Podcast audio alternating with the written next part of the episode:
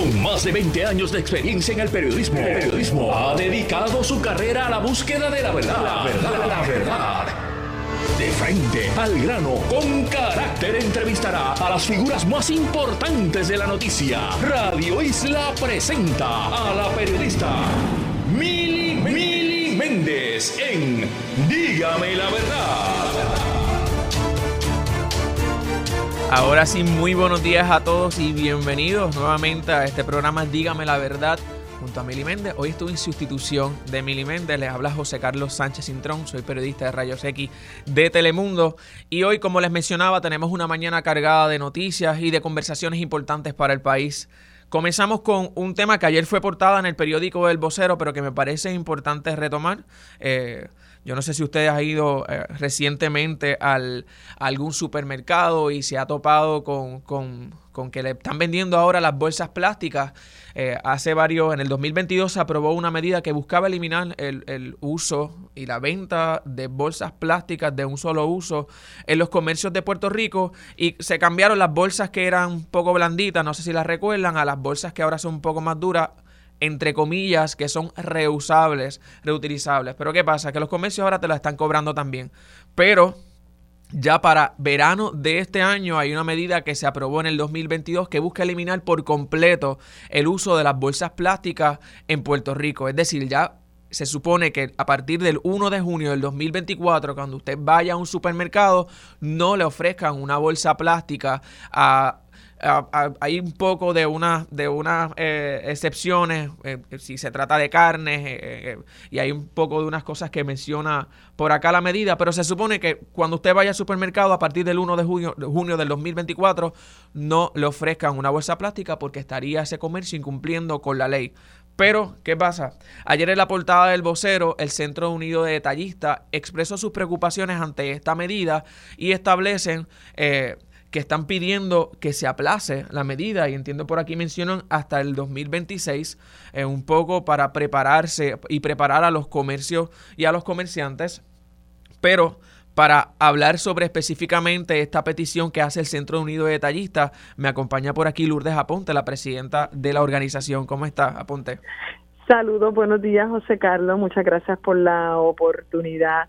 Este, pues mira, eh, verdad debo aclarar que, que la es, que ha habido verdad y eso ha sido parte del llamado. Y qué bueno porque hay una confusión verdad en términos de la de la de la de la ley aprobada y como muy bien menciona verdad de la situación en torno a lo de las bolsas.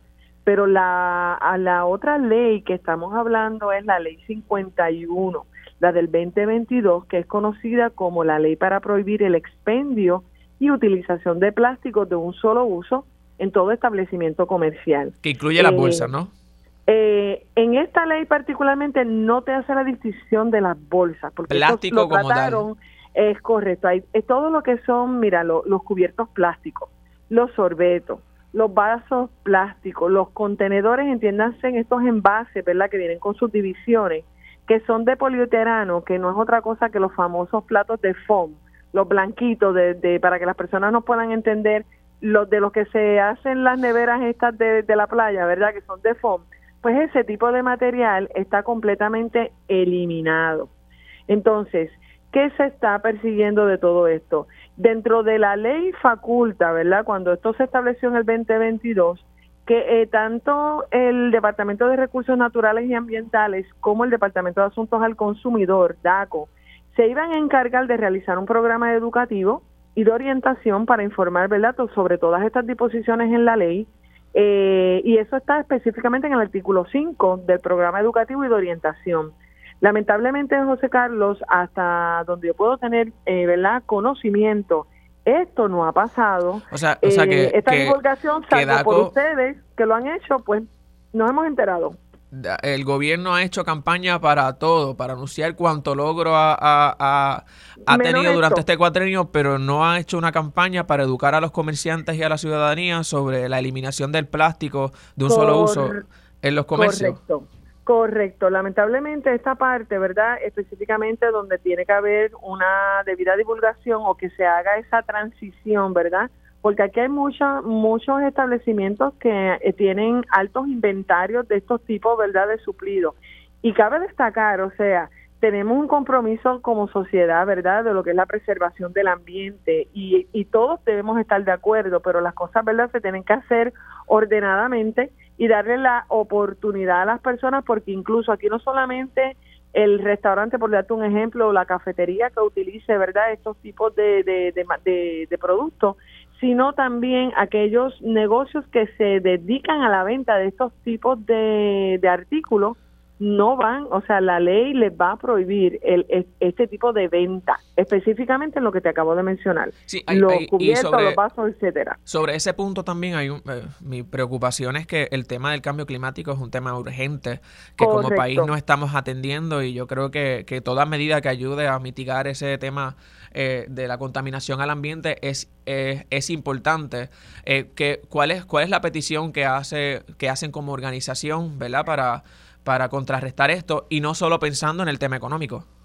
No, claro, mira, la realmente, ¿verdad? El llamado de atención, porque todo, cuando uno cae en un incumplimiento, ¿verdad? Y, y el desconocimiento no te exime de uno ser un fiel cumplidor de la ley, ¿verdad? Porque somos un país de ley y orden. Eh, pero estos procesos, ¿verdad? Tienen unos impactos y, y unos ajustes que hay que llevar a cabo. Eh, entendemos, ¿verdad? Que todavía, aun cuando uno se pone a leer, ¿verdad? La ley, eh, hay unas áreas grises, ¿verdad?, que, que se necesita mayor orientación y nosotros ponemos a entera disposición nuestras facilidades aquí en el Centro Unido para unir, pues nosotros tenemos que hacer puentes, ¿verdad?, de colaboración y buscar unas soluciones que sean justas para poder dar este tipo de divulgación de, cómo se va a hacer esta transición, hasta dónde yo puedo llegar y si tengo un plazo, ¿verdad?, que yo puedo hacer también con este tipo de, de material porque la realidad es que tristemente e irónicamente, ¿verdad?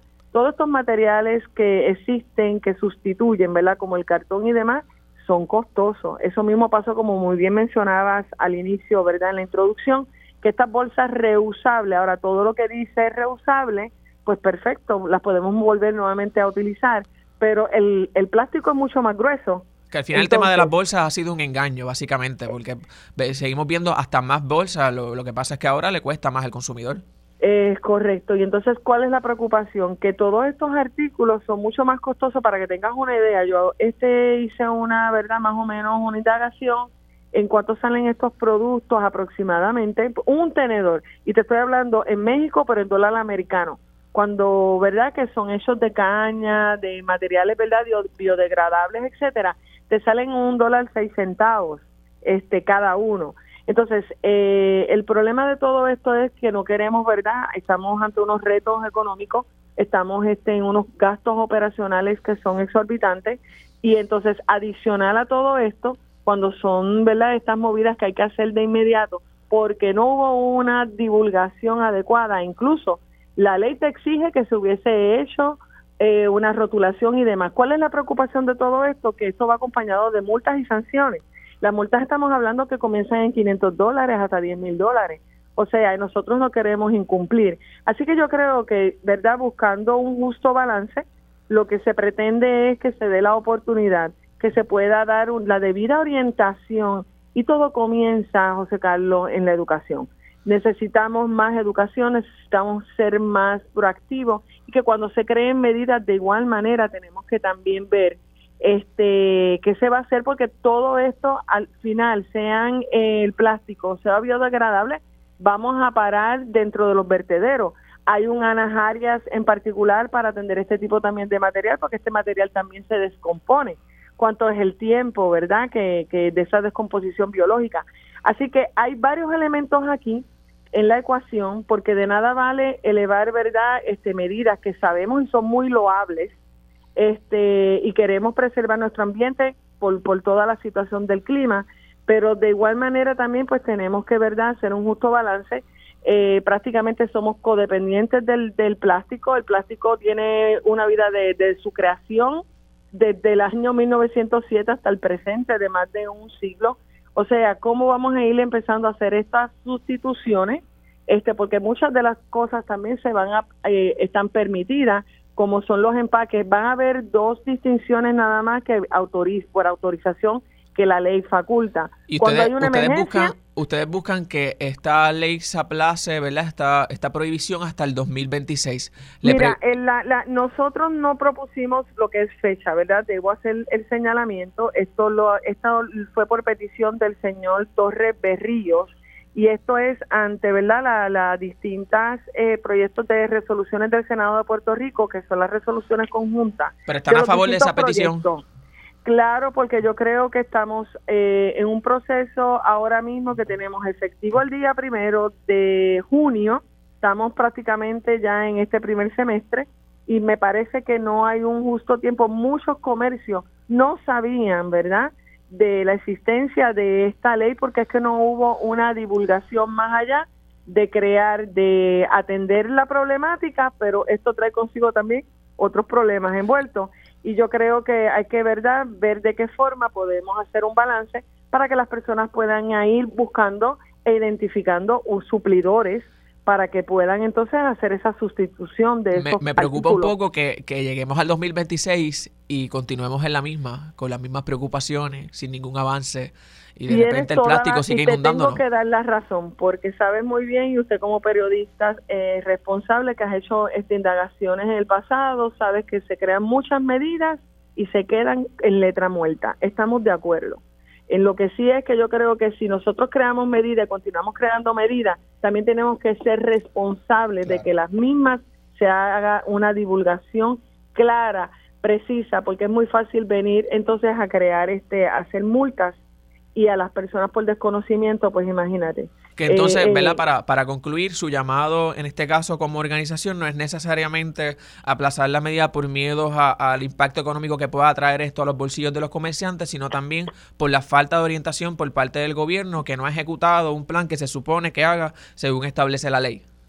Es correcto ambas partes, la parte del plan de la divulgación y obviamente que le dé la debida oportunidad a estos suplidores, eh, buscar estos sustitutos de estos este productos y ver entonces de igual manera sentarse y la persona tener la oportunidad de poder negociar a unos costos que no sean tan onerosos para que al final no nos veamos todos perjudicados porque todos al, a fin de cuentas, José Carlos, somos consumidores. Perfecto. Le agradezco muchísimo su tiempo. Eh, vamos a estar tocando base eventualmente a ver si, si, si aceptan ¿verdad? esa petición por parte eh, de la organización. Entiendo que también esa medida que ahora mismo está eh, sometida. Y también vamos a fiscalizar esas campañas que se supone si haga el gobierno en cuanto a esta medida. Le agradezco muchísimo. a usted por la oportunidad. Muchas gracias por la oportunidad. Gracias. Y ahora continuamos con María de Lourdes Santiago, la senadora María de Lourdes Santiago que nos acompaña. Eh, saludos, María de Lourdes. Muchos saludos a ti, José Carlos, y a toda la gente que nos escucha y muchas felicidades en el año que comienza. Igualmente, agradecido. Eh, quiero empezar, senadora, escuchando su reacción ante esta petición, ¿verdad? Y esta petición que está sometida, entiendo que eh, en la legislatura para aplazar la fecha que de, esta medida que busca eliminar el plástico de un solo uso en los comercios. Mira, primero, yo creo que aquí hay responsabilidades compartidas. Ninguna persona, ningún comerciante, ningún distribuidor puede alegar desconocimiento de una ley que se firmó en junio del 2022. Así que todo el mundo estaba sobre aviso de que se había aprobado, no es que se había propuesto, no es que se estaba considerando, es que ya era ley la prohibición del uso de plásticos de un solo uso, valga la, valga la redundancia, ¿no? Así que mm, la idea, me parece a mí, es que los comerciantes debieron haber hecho su trabajo responsablemente identificando esos suplidores, tomando las medidas ahora. La otra responsabilidad era del Departamento de Recursos Naturales y del Departamento de Asuntos del Consumidor, que tenían principalmente tres tareas. Primero tenían que diseñar un plan de orientación a los distribuidores, a los comerciantes y a la ciudadanía y no lo, no lo hicieron. Tenían que disponer cómo se iba a publicitar esa publicación preparando carteles que tenían que estar en los comercios y no lo hicieron. Tenían que adoptar reglamentación y para eso tenían 60 días después de aprobada esa ley en junio del 2022 y no lo hicieron. Entonces, parecería que existe una voluntad expresa de recursos naturales y de DACO de que esto no pase. Es que cuando, cuando me hablas de que no se hicieron campañas, uno diría, pero ¿será que no tienen fondos para hacer campañas? Pero uno vio tantas campañas durante estos pasados meses del gobierno hablando, adjudicándose logros, hablando de cuánta cosa hicieron y no pudieron hacer una bendita campaña para educar a la gente sobre la eliminación del plástico en los comercios? Millones de dólares, millones de dólares se invierten anualmente en publicidad gubernamental.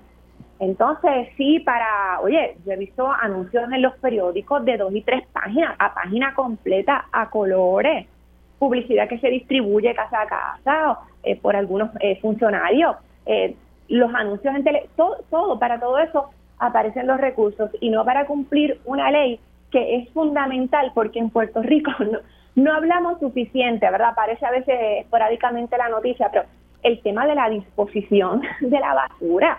Aquí prácticamente todos los vertederos están utilizando eh, un periodo extendido que se les ha concedido después que se ha determinado que no son hábiles para continuar recibiendo desperdicios. Tenemos la posibilidad en Puerto Rico de establecer estaciones de composta. Buena parte del material que para en los vertederos es compostable y eso tiene un uso posterior en la agricultura, es muy saludable porque permite además sustituir abonos que pueden tener componentes que no son deseables. Oye, e, entonces teniendo esas posibilidades no pasa nada. Por eso digo que, parecería que hay una... Es, como de recursos naturales, no quiere que así pase nada bueno. Ante, ante este panorama, tengo, tengo, tengo el temor de que esta ley se convierta en una ley de letra muerta. Eh, ahora mismo eh, estamos en esa situación el texto de la ley dice eh, que se pondrá en vigor una vez transcurran 24 meses y una vez se, se complete el plan de orientación a la ciudadanía. Eh, esos son los dos requisitos para que entre o sea, en vigor la ley. que es quimérico pensar que el 1 de junio del 2024 no vamos a tener eh, plástico de un solo uso en los comercios de Puerto Rico. No va a pasar, no va a pasar. Y de nuevo, hay responsabilidad del sector comercial e industrial que no tomó las providencias necesarias y hay sobre todo, sobre todo, una gran responsabilidad ante la inacción de DACO y de recursos naturales. Y para, para estar claro en eso que mencionaste, se supone que si, si no se da este proceso de orientación eh, según establece la ley por parte del gobierno, no se comienza a ejecutar la medida en los, en los comercios. Mi, mi, impresión del texto del texto de la ley es que se requiere que esté ese plan de orientación eh, estoy tratando de identificar en el texto cuál es la eh, eh, específicamente esa, esa, disposición, pero existe esa obligación del Estado.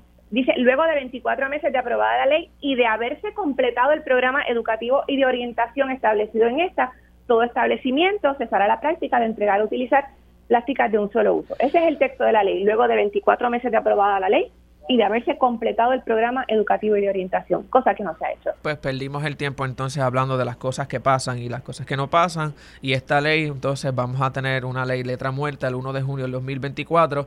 Vamos a ver entonces qué, qué se decide, pero quería, quería un poco también hablar eh, con usted, María de Lourdes, eh, este tema de la veda electoral. Hemos estado escuchando al Contralor Electoral hablando en, en, diferentes, en diferentes medios sobre la veda, sobre las cosas que no deben pasar y lo que se está eh, multando y, y, todos estos anuncios, estas campañas, etcétera. Pero yo siento que hay una laguna en términos a, lo digital. Se hablaba de que se eliminó el tema de, haciendo que las cosas pasen, esta campaña del gobernador, pero cuando entras a internet, vas a YouTube, todavía ves la campaña eh, activa. Cuando entras a la página del Departamento de Educación, todavía ves una campaña hablando sobre logros.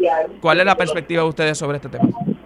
Eh, primero, y es algo en lo que hemos insistido por mucho tiempo desde el Partido Independentista, el primer absurdo es que la veda electoral aplique para un solo año, porque eso es lo que quiere decir y lo que vemos en realidad es que es legal que durante tres años se utilicen recursos públicos para promover las imágenes de funcionarios que con toda probabilidad van a ser candidatos nuevamente, de funcionarios o del partido que está en el poder.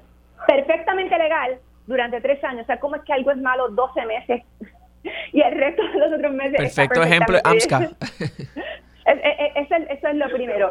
Y en segundo lugar, claro, el término de, el tema de lo digital siempre ha sido un reto desde que estaba la Junta Reglamentadora que se dedicaba a, autorizar cierta eh, publicidad del Estado, que era un proceso muy complejo por el continuo incumplimiento de todas las entidades gubernamentales.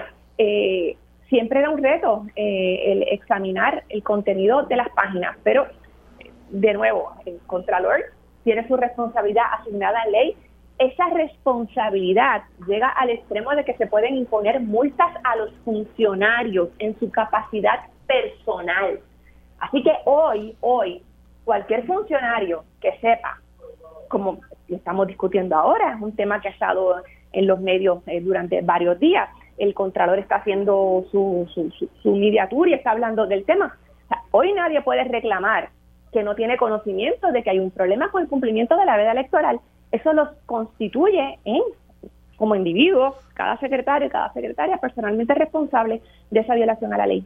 Ayer, ayer la compañera Valeria Collazo Cañizares eh, eh, publicó un reportaje en Rayos X sobre este tema particularmente y, se mencionaba eh, que todavía hay campañas activas a nivel digital referente a esto. El Contralor dice que se deben eliminar. Aún así, estoy entrando ahora mismo a YouTube nuevamente y todavía está activa la campaña de Haciendo que las cosas pasen a través de la página de la Fortaleza. Así que yo invito al Contralor que entre a esta página, ¿verdad? Y ya que dio una advertencia y aparentemente eran 24 horas que le dan para que eliminaran esta este tipo de, reacción a la primera advertencia.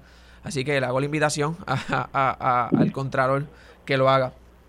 Eh, y, y, subrayo, no, no, es el pueblo de Puerto Rico el responsable, la multa no la tiene que pagar el pueblo de Puerto Rico, es responsable del incumplimiento el funcionario que sabe que se está violando la ley y continúa. Eh, sin acatar la orden del Contralor. Y rápidamente para, para terminar, eh, hoy también salió una nota eh, sobre que las APPs no están incluidas en este tema de la vida electoral. ¿Qué, qué, piensas sobre eso? Hay esa laguna y, y en el contexto político de, Puerto Rico sabemos lo que eso quiere decir. los partidos y los funcionarios que han promovido la privatización de los servicios esenciales pueden recurrir de una manera soslayada a la publicidad que esas entidades eh, produzcan, el ensalzar eh, que, bien está el aeropuerto, aunque todo el mundo sabe que no es así, o la imagen de Luma o la imagen de cualquiera de, de, las APP puede constituir propaganda indirecta de las propuestas de campaña de un candidato. entiendo que en la Cámara de Representantes se presentó una medida para incluir a las APP dentro de dentro de la prohibición, aclarar esa parte de la ley, así que me imagino que me, parece, creo que me parece, me parece un absurdo el que se piense que, que, esto no es fondos públicos, que para que no se utilizan fondos públicos para este tipo de campañas, porque estas estas APP son precisamente ¿De dónde se le pagan? encuentran chavos en el patio de su oficina, ¿no? es dinero público, es dinero público. Y sabemos que quienes lideran estas APP mayormente pues favorecen a, estos partidos de turno y, y, y, van a estar deseosos de hablar de logros si esto no se, no se elimina. Eh, definitivamente. Así que eh, no he visto todavía el proyecto si es que en efecto se, se ha radicado, pero de nuevo, para que sea efectivo eh, tendría que estarse aprobando dentro de las próximas sesiones de Cámara y Senado. Pues le agradezco muchísimo su tiempo, María de eh, siempre por, la disposición de hablar con nosotros. Esperamos que las cosas sí pasen con esta medida que busca eliminar el plástico y que entra en vigor el 1 de junio del 2024. De lo contrario, seguiremos fiscalizando. Le agradezco muchísimo. Muchas gracias a ti eh, por la oportunidad y a la gentileza de las personas que nos han escuchado. Buen día a todas. Nosotros vamos a una pausa, pero regresamos con más de Dígame la verdad. Dígame la verdad, las entrevistas más importantes de la noticia se escuchan aquí. Mantente conectado. Radio Isla 1320. 1320. Conéctate a radioisla.tv para ver las reacciones de las entrevistas en vivo. En vivo. Esto es Dígame la verdad con Mili Bueno, continuamos con más de Dígame la verdad. Mili Méndez le habla a José Carlos Sánchez en sustitución de Mili durante el día de hoy y durante mañana, esas dos primeras horas. Eh, soy periodista de Rayos X de Telemundo y es un placer el estar compartiendo con ustedes en esta primera hora de Dígame la verdad. Eh, estábamos hablando con María de Lourdes Santiago, con Lourdes Aponte, específicamente sobre estas medidas que se están incumpliendo o que se va a cumplir, se supone que el 1 de junio del 2024, que busca eliminar el plástico en en todos los comercios de Puerto Rico y ya escuchamos que como otras medidas que se han sometido la legislatura y se han aprobado, no se está cumpliendo. Pero vamos ahora a cambiar drásticamente de tema. Eh, el COVID, eh, eh, los contagios del COVID continúan aumentando en Puerto Rico. La influenza también continúa aumentando en Puerto Rico. En este caso, ayer leímos una noticia eh, eh, sobre que el número de muertes de, personas afectadas por, el, por la influenza está aumentando en la isla. Y para eso tenemos con nosotros a la epidemióloga eh, Melissa Marzán. Saludos. Días. ¿Me escuchas? Sí, saludos, buenos días. Ahora sí le escucho bien. Ahora sí, yo también. Perfecto. Gracias por estar acompañándonos en el día de hoy. Rápidamente, me, me, gustaría escuchar eh, eh, cuál, es, cuál es el estatus ahora mismo en Puerto Rico, eh, específicamente sobre el COVID. Pues mira, específicamente sobre el asunto de COVID-19, actualmente vemos un alza desde mediados de diciembre en el promedio de casos diarios. Para hoy, preliminarmente, estamos observando 900 casos en promedio diario en Puerto Rico. así que ciertamente pues hemos visto ese aumento por las pasadas semanas. Eh, algo que, he resaltado en, en otras entrevistas durante el día, de esos 900 casos que vemos en promedio, hay un dato importante que me gusta resaltar y es que el 43% de esos casos son reinfecciones, o sea, personas que ya han tenido COVID en el pasado. Y con esto también hacer un llamado, ¿verdad?, de la importancia de protegernos. Eh, las reinfecciones por COVID-19 pueden aumentar nuestro riesgo para otras condiciones prolongadas, así que yo creo que es momento de que todos, ¿verdad?, eh, reforcemos las medidas de prevención. Y, y si comparamos estos números con el mes pasado, el mes anterior, ¿están en aumento? los casos de COVID están en aumento, es lo que regularmente hemos observado para este periodo en años anteriores. Eh, sin embargo, eh, también me gustaría resaltar que en comparación con este mismo periodo del año pasado, aunque sí se mantiene la tendencia de aumento, pues, ¿verdad? El impacto es distinto. Estamos hablando que para el año pasado, para este momento, habían unos 1.400 casos diarios eh, y de hecho de hospitalizaciones teníamos hasta más del un poquito más del doble de lo que tenemos hoy, ¿verdad? Así que ha disminuido en términos del impacto, pero sí, sin duda alguna, hay una tendencia de aumento y particularmente de inicio a, clases, pues reconocer, ¿verdad?, la importancia de que nuestras comunidades escolares pues estén utilizando las medidas de prevención. Así que con eso hacer un llamado a todos los que nos escuchan que las medidas de detección temprana y el resto de las medidas de prevención siguen disponibles a través del el sistema de vigilancia de instituciones educativas del Departamento de Salud. Y me gusta también compartir el número de teléfono, así que si hay personas que tengan dudas, eh, principalmente porque seguimos haciendo eventos de vacunación, los retomamos ahora otra vez para las escuelas públicas y privadas, tanto COVID como influenza, Recuerden que pueden llamar al 787-522-9385. Así que son iniciativas que seguimos retomando y que también es importante, ¿verdad?, que la comunidad escolar pues las acoja. Sí, perfecto. Y precisamente sobre eso, sobre eso le quería preguntar, sobre el tema de reinicio de, eh, de clase. ¿Le, preocupa? ¿Hay preocupación sobre la, la, infección de, de, de, de los niños y los estudiantes en las escuelas? Eh, ¿Hay alguna medida en alianza del Departamento de Salud con el Departamento de Educación? Sabemos que los números siguen aumentando. Ahora llegan las clases y sabemos que las escuelas pueden ser focos de contagio. Mira, la realidad es que siempre hemos estado en colaboración con el Departamento de Educación y también incluso con la Asociación de Colegios Privados. Eh, cuando cerramos el semestre pasado, cerramos ¿verdad? Con, con todavía eh, números altos de influenza, así que este, nosotros hemos mantenido todas las iniciativas y reforzado durante este periodo de receso para este inicio de clases. Así que por eso hago ¿verdad? el llamado de que las medidas de prevención están vigentes de hecho, se están haciendo distribución de pruebas caseras, tanto escuelas públicas como privadas. Eh, de igual manera, se está retomando las vacunaciones en los planteles escolares en este nuevo semestre escolar. Y por eso es tan importante, ¿verdad?, que las personas eh, apoyen y acojan estas medidas de prevención, porque la realidad es que hemos visto con el pasar del tiempo que menos personas participan de las actividades de prevención que hacen. ¿Llegaremos a usar nuevamente mascarilla, epidemióloga? Mira, hay una carta circular eh, del secretario de Salud desde octubre del año pasado que recuerda cuáles son todas las medidas de prevención que se deben utilizar en los planteles, ¿verdad? En las instituciones educativas. La mascarilla sigue siendo una recomendación de salud pública, así que eh, de igual manera hacemos ese llamado. Y por último, ¿les preocupa que esto se siga y se salga de control nuevamente o creen que eh, estamos próximos a controlar eh, estas dos, ¿verdad? Estamos hablando de la influencia y del COVID, pero en este caso del COVID que, es de más fácil propagación. Pues mira, la realidad es que están todas las medidas de prevención disponibles. Eh, a través de los enfermeros escolares se han readiestrado durante los pasados meses por esta situación de enfermedades de condiciones respiratorias, así que están todas las medidas. Lo que estamos exhortando a la población es a que las acoja. Eh, así que es importante para poder mitigar ese alza eh, que hemos visto por las pasadas semanas y que eso no tenga un impacto necesariamente, ¿verdad? Porque sabemos que en las escuelas eso impacta que las personas no pueden ir a clase, etcétera. Así que verlo como una estrategia de salud pública necesaria para que podamos mitigar el alto. Le agradezco muchísimo su tiempo, epidemióloga. Vamos a estar pendientes a estos temas. Aquí el micrófono siempre está abierto para la educación y sobre todo para buscar la prevención de estas eh, dos eh, básicamente enfermedades que nos están arropando diariamente. Esperamos que la gente siga los consejos eh, y evitemos estos estos contagios. Le agradezco muchísimo. No, siempre la orden. Buen día a todos. Pues nosotros vamos ahora a cambiar un poco de tema. Sabemos que ya eh, comenzó el inicio de clases.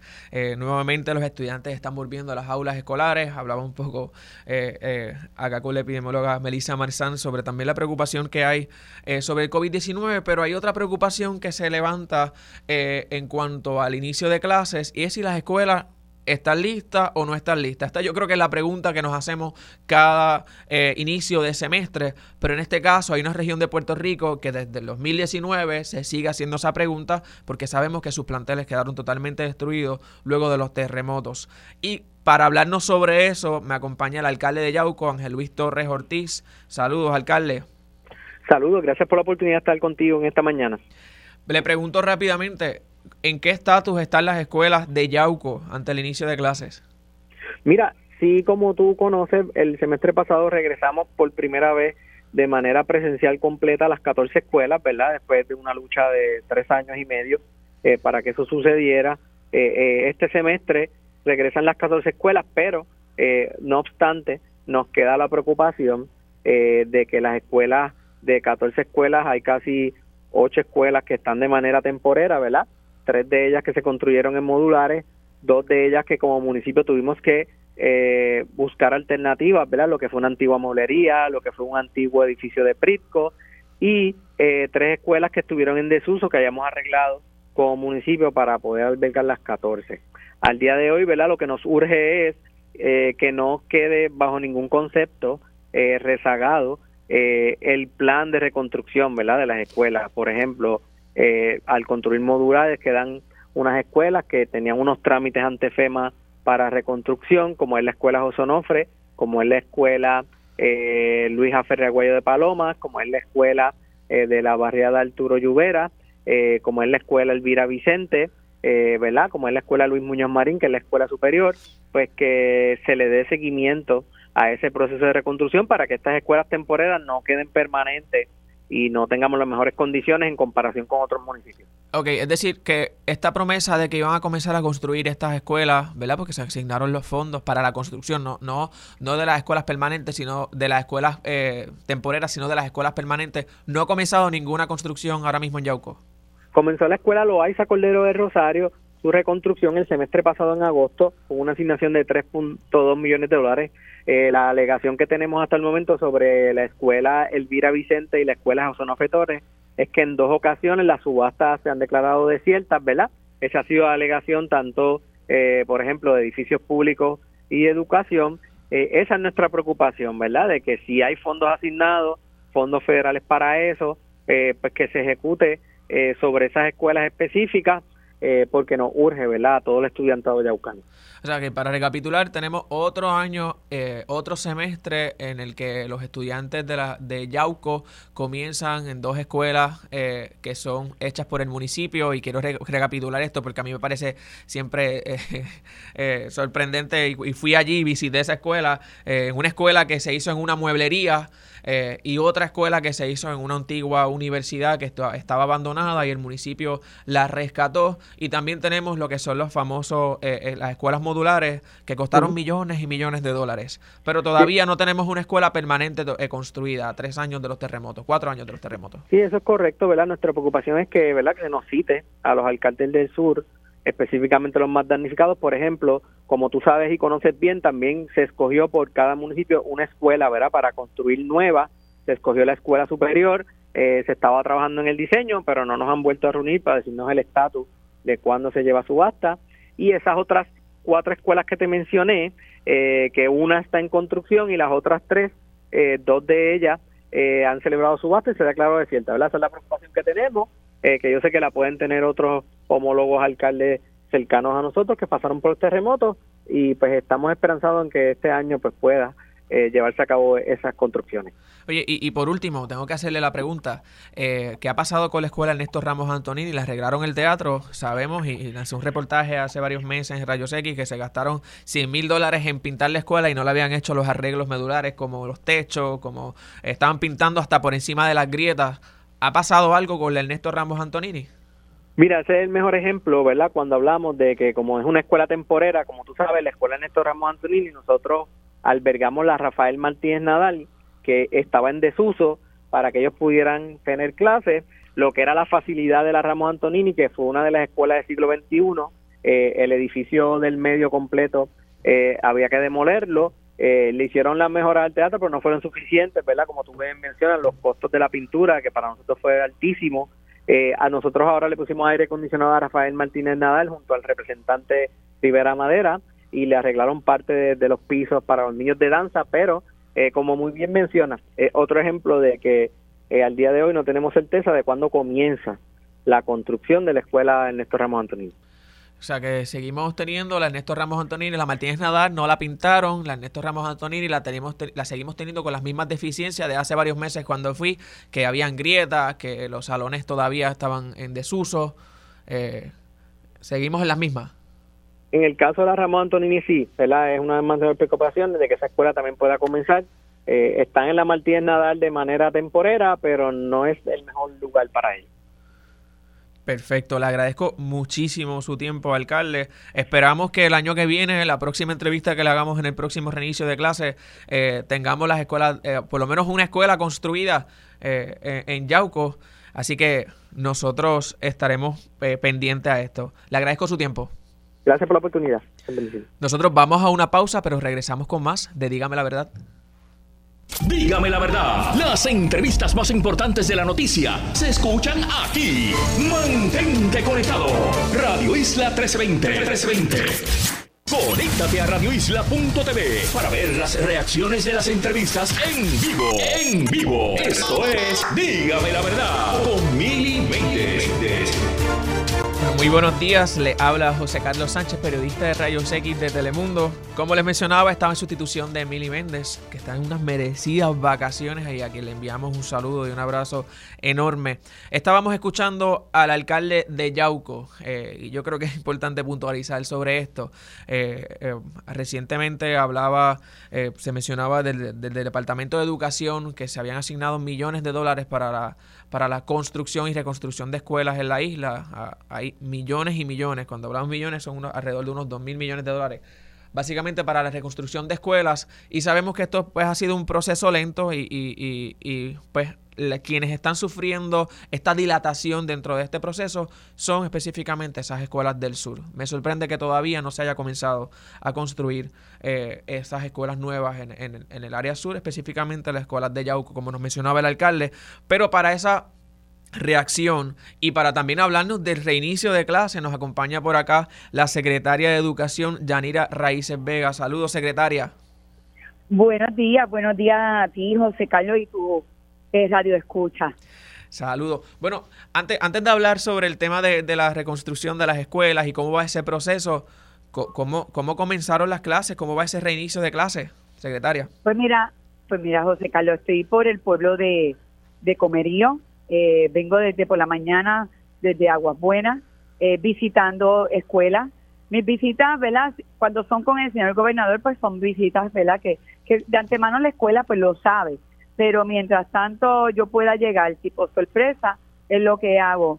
Eh, me gusta para ver, ¿verdad? Eh, cómo está la escuela, eh, que tenga los materiales, que tenga los nombramientos. Así que estamos aquí en Comería, en una escuela superior, viendo los trabajos de columna corta, que son, ¿verdad? Es uno de los retos que, lo, lo que tú comentabas, tenemos el reto de la construcción, no tan solo en la zona azul, sino también, ¿verdad?, eh, con los trabajos de columnas cortas que ya para el mes de diciembre del 2024 ya deben de haber finalizado todos los trabajos de columnas cortas. Todavía, todavía tenemos problemas de columnas cortas. No, bueno, no es problemas de columnas, es trabajos de columnas cortas. Así que este último corte es 166 escuelas que entran son las escuelas que teníamos mayor número de columnas cortas. Así que este por eso ya a diciembre ya debemos ya haber finalizado la línea de tiempo eh, para finalizar. Eh, este es el tema de todos los años. ¿Hay maestros suficientes para, para dar clases? Pues yo te tengo que decir que sí, sí, sí, porque yo tengo mi plantilla en las escuelas. Nosotros lo que tenemos, por razón de jubilación y renuncia, 84 vacantes. Eh, y eso va a haber siempre, es decir que no falta, porque yo tengo, ¿verdad? Diariamente un maestro que nos puede renunciar, un maestro que se puede jubilar y nosotros inmediatamente empezamos el proceso de reclutamiento. Así que eh, eso, ¿verdad? Agradezco al equipo de trabajo de los regionales que está ahí activamente, eh, ya están identificadas las escuelas, muchas veces a veces el maestro pues lo deja eh, para el final y nos indica pues que pues mira pues sí se va a coger a la jubilación y empieza a hacer su proceso de jubilación y nosotros pues empezamos a hacer nuestro proceso de reclutamiento inmediatamente que el maestro lo pone oficialmente sabemos que, que, ante los inicios y los reinicios de clases eh, siempre hay problemas en diferentes planteles. ¿Qué, qué, problemas les han traído hoy? Eh, hay planteles que no han podido abrir por problemas de infraestructura. Eh, ¿Cómo ha sido ese proceso de, de, quejas? Pues mira, en general yo hablo con los regionales y las escuelas, muchas de mis escuelas saben cómo conseguirme, así que te tengo que decir que sí, hemos confrontado algunos retos Ejemplo, te doy un ejemplo. En la zona oeste eh, habían unos trabajos de con acueducto donde se iban a trabajar y pues quizás algunas escuelas no tendrían agua. Así que eso yo no lo controlo, pero no obstante, al darme la información, nosotros activamos los protocolos y hacemos ¿verdad? Eh, horarios especiales. Eh, así que eh, en una escuela, oye, me indicaron esta mañana un transformador, mira, se estalló esto y estamos bregándolo. Otra de las escuelas, eh, tengo una en Lares, eh, que estamos trabajando con planta eléctrica. Eh, no obstante, ya me han indicado el equipo, porque le estoy dando el seguimiento a, esa escuela, el transformador no debe de estar llegando la próxima semana. hay unos trabajos que hay que hacer con Luma que me han indicado los ingenieros que toma dos semanas. Así que para final de enero debo de tener, ¿verdad? Este, corriendo ese transformador. No obstante, eh, la escuela tiene planta eléctrica, estamos llevándole diésel, así que son cosas que nosotros, ¿verdad? Eh, como pasaría en nuestras casas, ¿verdad? Entre algo eléctrico, algo de plomería y nosotros, pues rapidito atacarlo.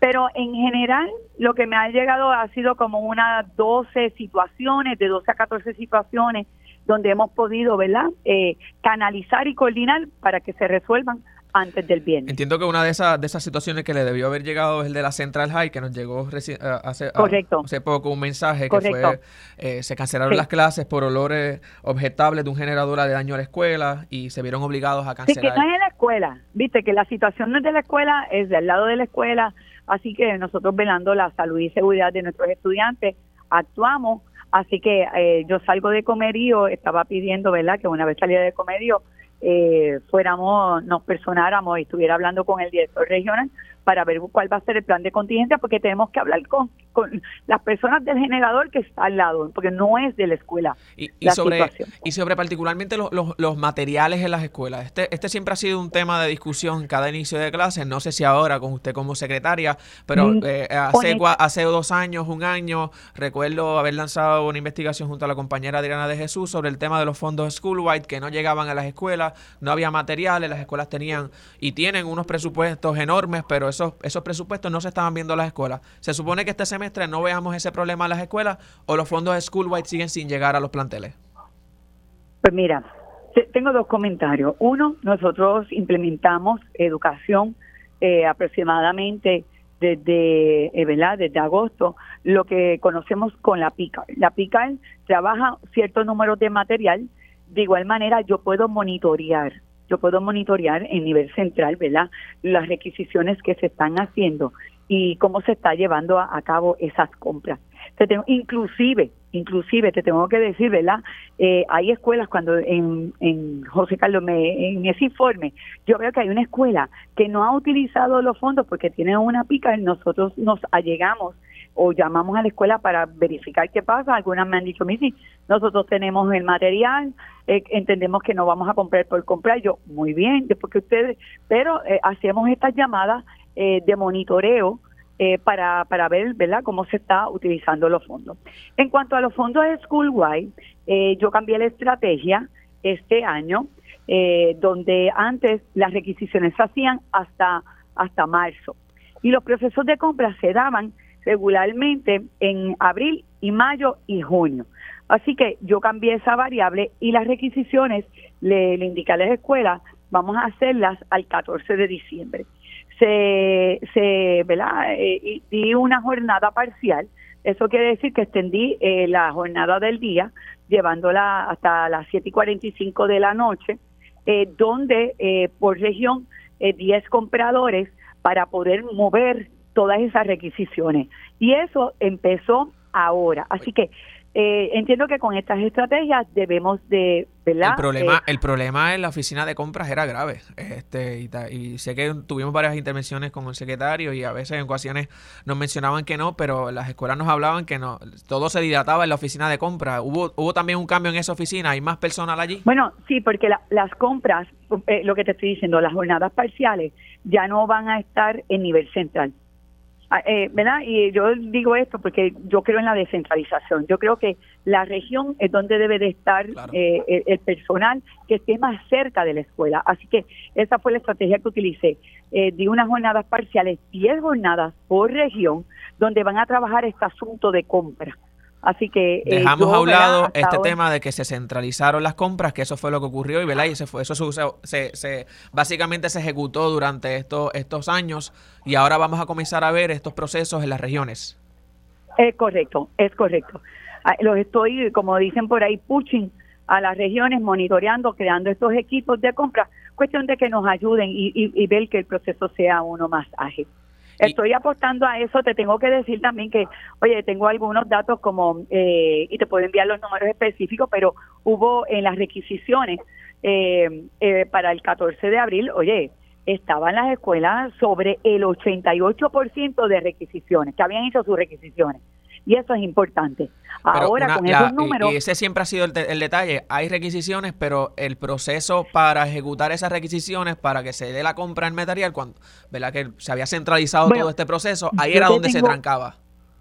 Eh, eh, eso era parte, eso era parte, pero también te tengo que decir, José Carlos, que hay veces que la escuela dice unas cosas, pero no las hace. Y, y esa parte de, de apoyar a la escuela, eh, yo siempre lo miro de esa manera, de la manera más positiva. ¿Cómo yo apoyo a la escuela? Estamos haciendo unos grupos de gerencia escolar, porque hay veces que la escuela puede decir algo, pero cuando uno va, no hace ninguna transacción. Y te lo digo porque yo miro el sistema. Así que yo tengo muchos casos, son casos muy variados. A mí no me gusta, ¿verdad? Hay veces que tengo que tener mucho cuidado cuando generalizo, pero lo importante es, mirar qué era lo que no estaba funcionando y cómo yo ahora puedo, ¿verdad?, Eh, cambiar algunas líneas de proceso buscando esa descentralización que sean unos procesos más ágiles. Bueno, yo espero, espero. ¿verdad? y esperamos que este semestre lleguen los materiales a la escuela, eh, ¿verdad? y que terminemos finalmente con esa, esa eh, intervenciones con las columnas cortas, que las escuelas del sur también tengan eh, finalmente sus escuelas construidas. Por último, eh, secretaria, le quería preguntar planes Cuéntame. para eh, mitigar el tema del COVID-19. Eh, hablábamos con la epidemióloga Melissa Malzán, los casos están aumentando en la isla, Eh, sabemos que las escuelas Sí. son un foco de contagio. ¿Cuáles son los planes que tiene el Departamento de Educación para mitigar esto? Pues mira, te tengo dos comentarios. El primero es que nuestras escuelas tienen el equipo. Cuando digo el equipo, tanto el- los materiales, hand sanitizer, las mascarillas. Yo sé que a veces ellos no las quieren utilizar, pero yo misma cuando me siento mal, ya yo le he incorporado en mi protocolo, ¿verdad? Muy personal, de que si yo pues, tengo un catarrito, eso me pongo para evitar este contagio. Así que eh, le he pedido al equipo, ¿verdad? De las enfermeras que ya se están reuniendo, que cada una de las escuelas de Puerto Rico tiene ese equipo de enfermeras eh, monitorear, pero también decirle a mamá y a papá y a los encargados que por favor recuerden que si su niño está o, o presenta síntomas, donde deben de llevarlo es al médico, no a la escuela. Claro. porque verdad eso pues va a buscar verdad la propagación. Pero eh, son cosas que, que estamos te, te digo con mucha tranquilidad porque ya hemos actuado, porque ya hemos tenido y las escuelas tenemos protocolos, tenemos material y tenemos lo mejor de todo, tengo a las enfermeras que son muy conocedoras de estos procesos. Perfecto, pues le agradezco muchísimo su tiempo, secretaria. Vamos a estar pendientes a este reinicio de clase y, a, lo que va a estar pasando ahora mismo en el Departamento de Educación. Esperamos que todos los planes que tenga se puedan ejecutar. Muchas gracias por su tiempo. José Carlos, si me permite un, momento, eh, quiero hacer una exhortación a mamá, a papá, a los encargados que este viernes todas las escuelas del sistema público van a estar ready para eh, esperándolo en las escuelas para que vayan a recoger el informe de progreso académico, recordarle a papá, a mamá que es su responsabilidad y que lo que nosotros queremos es que se llegue a las escuelas para nosotros poder apoyar en ese proceso de enseñanza, aprendizaje de sus niños. Así que agradecida por la entrevista, agradecida por las preguntas y estamos, ¿verdad? Como digo, siempre a la disposición. Muchas Dios te gracias. Bendiga. Muchas gracias. Pues nosotros vamos a una pausa, pero continuamos con más de Dígame la Verdad. Dígame la verdad, las entrevistas más importantes de la noticia se escuchan aquí. Mantente conectado. Radio Isla 1320. 1320. Bueno, regresamos con más de Dígame la verdad. Yo estoy ya finalmente concluyendo en mi participación en la mañana de hoy, pero los dejo en buena compañía. Saludos, Eda. Saludos a ti, José Carlos. Siempre es un placer verte. Saludos a la radio audiencia. Hoy, como ya escucharon, Mili está eh, de, de unas merecidísimas vacaciones y aquí estamos de nuevo para hacer el panel de mujeres. Hay conversaciones buenísimas en ese panel. Yo voy a quedarme pendiente porque hay temas para cortar ahí que, sobra. No, y tú nos dejaste la mesa servida con todas esas. Eh, son cosas como que están en una mesa y de momento se caen. Nadie la, nadie la. Me parece una barbaridad que hasta a cuatro años de los terremotos todavía estemos reclamando educación de calidad, ¿verdad? Y de dignidad para el estudiantado, pero también eh, me parece que es bien importante emplazarnos como pueblo con la cuestión ambiental. Esto de los plásticos es una cosa, en un país que no tiene casi vertederos ni, manejo, ¿verdad? No tenemos un buen programa de reciclaje y reuso. Así que yo creo que tenemos taller. Es un tema urgente, pero como vimos y escuchamos, aparentemente estas, medidas que se están estableciendo se han convertido en letra muerta porque el gobierno no hizo una campaña de orientación a los ciudadanos y uno pensaría, Eda, que no hay dinero para hacer campañas o que no hay recursos para hacer campañas, pero vimos todos estos dineros, todo este dinero, todos estos millones de dólares que se gastaron en campañas publicitarias anunciando logros del gobierno durante los pasados meses, pero no pudimos ejecutar una tan básica como anunciar a la gente que los plásticos va a estar siendo eliminado de los comercios. Sí, el problema aquí, y, y yo creo que es algo que todo el mundo se ha ido dando cuenta, es que además de ser un país sobre legislado, es un país que no cuenta con una estructura administrativa en la administración pública para cumplir con esas leyes. Pero eso no se queda ahí nada más, sino que no se rinde cuenta de por qué no se cumplió, cuándo entonces se va a implantar. Y así tenemos un montón de gente diciendo las leyes existen, están ahí, pero a la larga nos dejan al pueblo sin poder eh, advenir, ¿verdad? Esos derechos.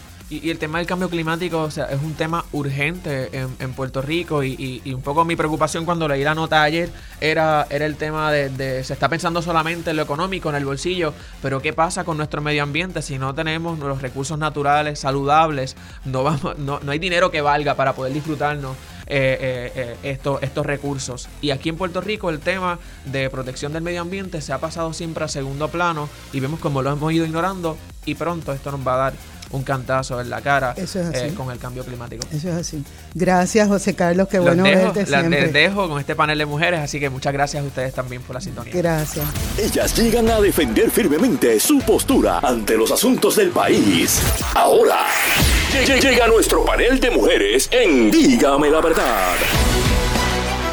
Y bienvenidos y bienvenidas a este de su programa Dígame la verdad. Estamos entrando en el panel de mujeres de todos los miércoles a las 11 de la mañana. Les habla Eda López, usualmente integrante del panel, pero en el día de hoy Mili me ha concedido el honor de ser la moderadora. Y vamos a saludar a las compañeras porque tenemos muchas, muchos, muchos temas que cubrir. En primer lugar, me gustaría saludar a la licenciada Carmen Lebrón. Hola, Carmen. Hola, buenos días, Eda. Buenos días a todas las panelistas, Mari, que nos acompañan en el día de, hoy. Buenos días a todos los que nos escuchan. Gracias. También en la mañana de hoy. Seguro que sí. Y la licenciada Marilis Pagán, que está por ahí. Buenos días a Marilis. Buenos días, Eva y Carmen, y un saludo a todas las personas que nos están escuchando hoy. Gracias. Y entonces tenemos a, cuando yo estoy de moderadora, siempre me gusta traer a alguna compañera que pueda ocupar ese puesto. Y hoy tenemos una vez más a Alondra del Mar Hernández. Hola, Alondra, ¿cómo estás? Hola, buenos días. Feliz año para todas, feliz año para las compañeras y un placer estar con ustedes. Gracias. Bueno, tenemos varios temas, pero eh, yo quería comenzar con un tema que nos preocupa desde hace algún tiempo y para este tema, claro, vamos a tener el insumo de las tres compañeras, pero tanto a Marilis como Carmen pueden guiarnos sobre algunas de las cosas que nos, que nos preocuparon. Y es que ayer se, se divulgó un caso en mucho detalle en uno de los medios, era un programa de comentarios y entonces eh, no solo se se divulgó el caso ahí, sino que después Teleón se rescata la historia y la difunde. Entonces, hay un hecho que nosotras tenemos una preocupación desde hace mucho tiempo. Yo lo voy a plantear desde mi experiencia. No soy una persona experta en este tema, pero eh, en lo que yo he observado, cuando una víctima sobreviviente se visibiliza ante las redes, ante el país, es porque está en un estado de desespero y está realmente luchando por su vida. Este, a, mí lo más que me preocupa es lo que se visibilice del caso y de la víctima y de cómo eh, se maneja para prevenir que, se pueda poner en mayor riesgo. Y en este caso, eh, me preocupó mucho que sí, hay una situación que está ocurriendo y que las compañeras muy probablemente nos puedan ayudar a comprender ese tracto que se da en fiscalía y en, y en el tribunal. Pero que hay un elemento que yo creo que no, yo no lo oigo tan a menudo, y es qué ocurre cuando una víctima sobreviviente que está enfrentando una situación de, escalada en violencia se visibiliza y cómo eso se puede convertir en, un, en, en una situación que la puede poner en mayor riesgo. Y para esto me gustaría comenzar con Carmen, luego con Amarilis y terminamos concluyendo el tema con Alondra. Pues eh, precisamente ese es yo creo que el punto neurálgico que quisiéramos atender eh, en la mañana de hoy. Eh, yo soy de, la, de las que pienso y sé que todas pensamos igual, que la víctima tiene derecho a usar todos los recursos que entienda sean necesarios para superar la situación como víctima y, y garantizar su seguridad, ¿verdad?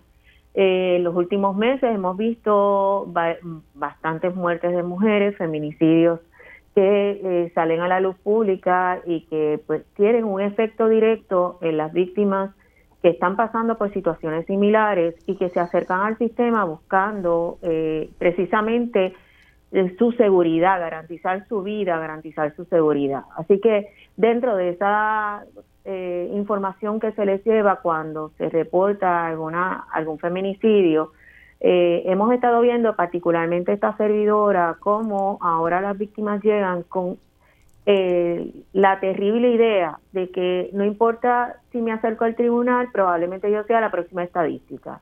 Y yo quiero garantizar que estar bien y demás. Así que cuando sienten que de alguna manera el sistema no se está moviendo con la rapidez que ellas quisieran o no están viendo el resultado que ellas quisieran, eh, en muchas ocasiones recurren a hacer visible su caso, buscando que esto acelere los procesos o de alguna manera tener una garantía mayor de que su seguridad esté eh, bien protegida, ¿verdad?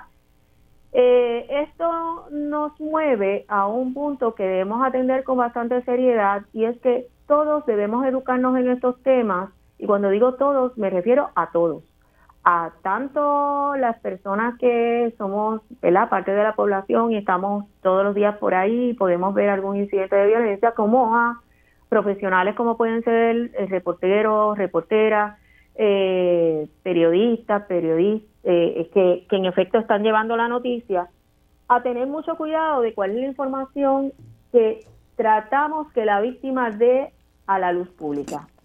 ¿Por qué?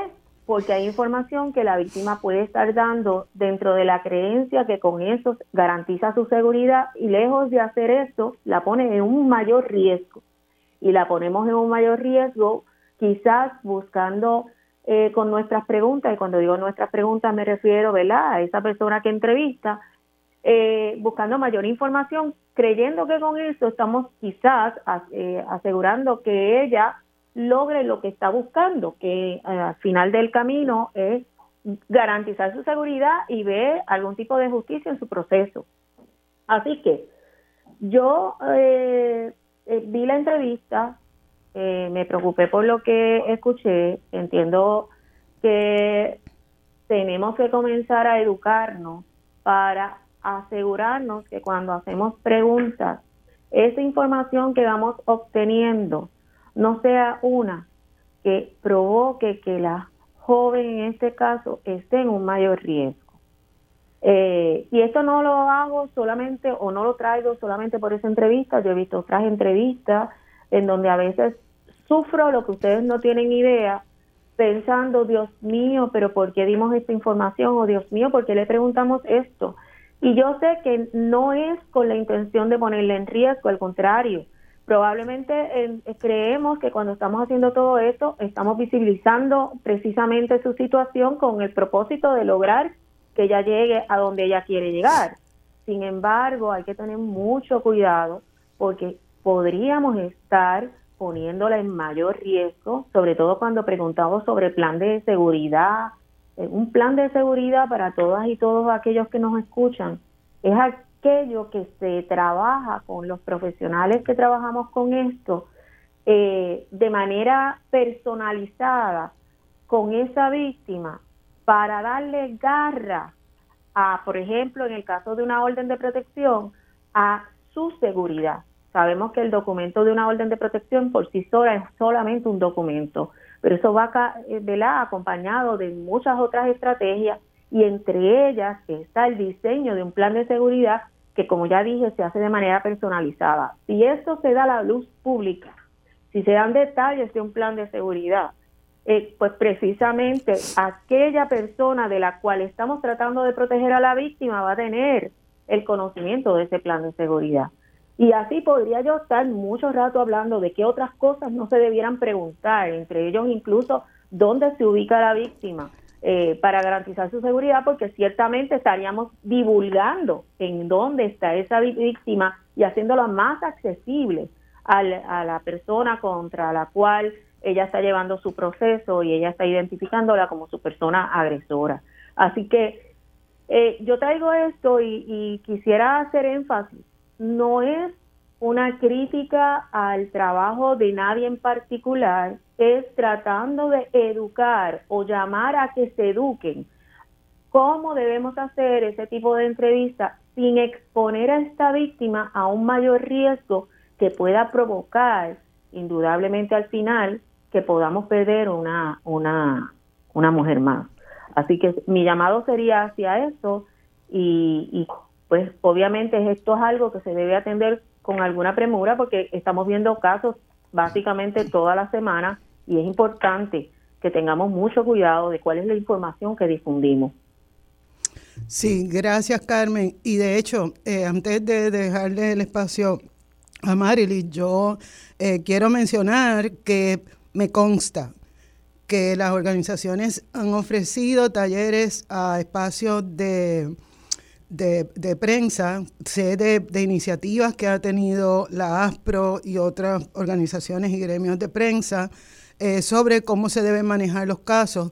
Recuerdo que Coordinadora Paz para las Mujeres eh, hizo un ciclo en todos los medios, pero pienso que eso también debe ser parte de las responsabilidades que asumimos como, como personas que tenemos acceso a difundir y amplificar los mensajes, porque a veces teniendo la mejor intención de solidarizarnos para que se visibilice la situación de una víctima sobreviviente, tal vez no, no estamos manejando ¿verdad? el caso de acuerdo a, las bases que se usan desde las organizaciones como trauma informado, etcétera. A Marilis, por favor. Sí, bueno, pues yo coincido con todo lo que Carmen ha dicho, por supuesto. Estoy totalmente de acuerdo. Y bueno, me preocupa que este caso que estamos discutiendo no es el primero que se ha visto en los medios de comunicación en los últimos meses. En el mes de diciembre hubo otro caso en otro canal de televisión en el que, aunque intentaron proteger la identidad de la víctima, y digo intentaron, porque le eh, difuminaron la imagen de su cara, no la protegieron totalmente, se veían sus manos, las prendas que estaba usando, su ropa, y además contactaron a la parte agresora para pedirle su versión de los hechos. ¿Ok? Ese es otro caso que nosotras vimos en el cual se nos consultó y le advertimos al medio de comunicación que no era adecuado publicar ese reportaje y que estaban aumentando el nivel de letalidad de esa víctima. ¿Por qué nosotras en Matria le dijimos eso al medio de comunicación?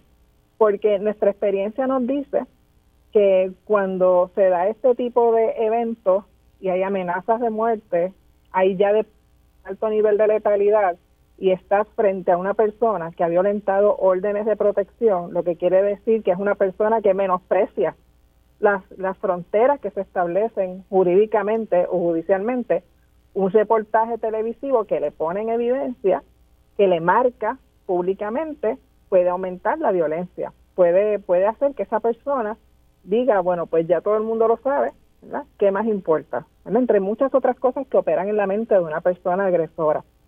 Tenemos que tener en cuenta también, en ocasiones, las personas o las mujeres que son víctimas de violencia machista están tan desesperadas por su situación, tienen tanto miedo que pueden pensar que un reportaje de televisión les va a ayudar. Y le corresponde al medio de comunicación, que es el que está del otro lado, que no está involucrado en la situación de violencia y que debería poder mirar el caso con mayor frialdad, determinar si es adecuado o no hacer esa cobertura y muchas hay muchísimas guías internacionales para cubrir estos casos. EDA tiene razón que se le han dado adiestramientos también a diversos medios de comunicación sobre esto, pero algo que se repita en la mayor parte de estas guías sobre cobertura mediática de casos de violencia de género es que se le pide al medio de comunicación que se ponga en el lugar de la víctima y que evalúe cuáles van a ser las repercusiones de ese reportaje en la vida de la víctima y en, y en su seguridad, en sus planes de seguridad y en mantenerla viva que es lo que a fin de cuentas nosotros queremos. A mí me preocupan dos cosas sobre esto. Lo que dice Carmen, que las mujeres piensen que van a estar más seguras si se divulga su caso, y eso no es cierto. Que no vayan a organizaciones que están ahí para acompañarlas, atenderlas, elaborar planes de seguridad adecuados, tomar todas las medidas para que también se pueda fiscalizar el proceso dentro del sistema de justicia y que además de eso, pues no, no haya de parte de, las, de, de los medios de comunicación esa sensatez de tener frente a un caso y decir, ok, pues déjame mirarlo dos veces. El tema de violencia de género en Puerto Rico se ha convertido en, en, un, en un tema relevante. Todos los medios quieren hablar del tema. Y eso pudiera ser positivo. Yo creo que todos aquí coincidimos que es bueno que se hable de la violencia de género, pero es bueno si lo que se está diciendo ayuda a que la gente identifique los elementos que constituyen violencia en contra de las mujeres, identifiquen las banderas rojas y la, y la gente sepa dónde ir a buscar ayuda. Si lo que estamos haciendo es publicando casos por el asunto sensacionalista, ¿verdad? De, de tener una noticia de primera plana con el tema de violencia en contra de las mujeres, no nos están ayudando no nos están ayudando. Y las guías internacionales sobre cobertura de estos casos enfatizan eso. Es importante que cuando se hagan reportajes sobre casos de violencia machista, se aproveche la oportunidad para educar y darle herramientas al público en general para saber dónde buscar ayuda y cómo manejar estos casos. Y a mí me parece que eso es bien importante eh, porque hay una arista que usualmente no se menciona y tiene que ver de nuevo con las víctimas colaterales que hemos hablado en este panel en tantas ocasiones. Eh, y es que mientras eso está ocurriendo, hay una familia que también está envuelta en tratar de preservar la vida o la seguridad de, sus familiares que están eh, expuestos a violencia. Así que yo creo que eso también lo debemos pensar como cómo la ciudadanía recibe esa, esa información, además de personas que están en ese mismo, en una situación similar y pensarían que de esa manera pueden resolver el problema cuando las consecuencias podrían ser eh, no tan positivas.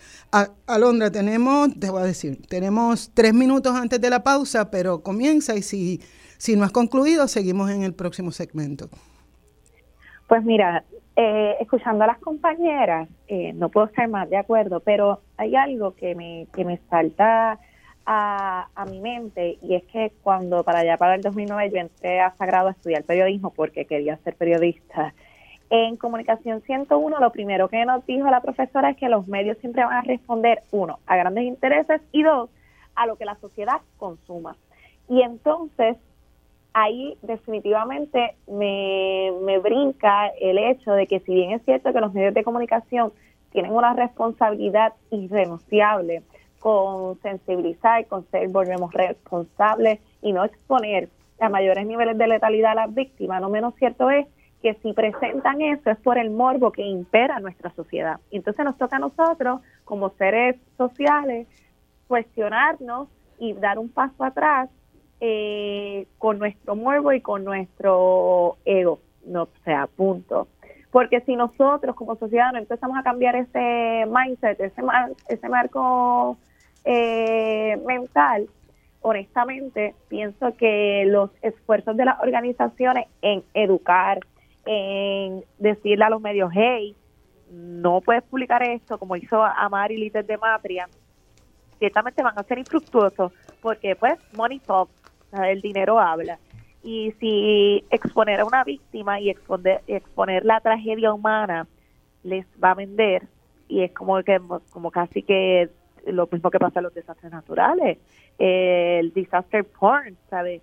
Eh, entonces de nada va a valer. Así que mi llamado más bien a los medios es que nos, se nos dejemos de, y disculpen la palabra, de chabacanería, ¿verdad? Que el dinero jamás va por encima de una vida, un poco un llamado a la sensibilidad, pero también a todos los radioescuchas de que no tenemos que ver una víctima, tú a masacrar toda eh, lastimada para creerle y para entonces comprarle su versión de los hechos. Y que no siempre eh, los medios de comunicación son los espacios para ver las dos caras de la moneda. Para eso están los tribunales y para eso hay unas normas.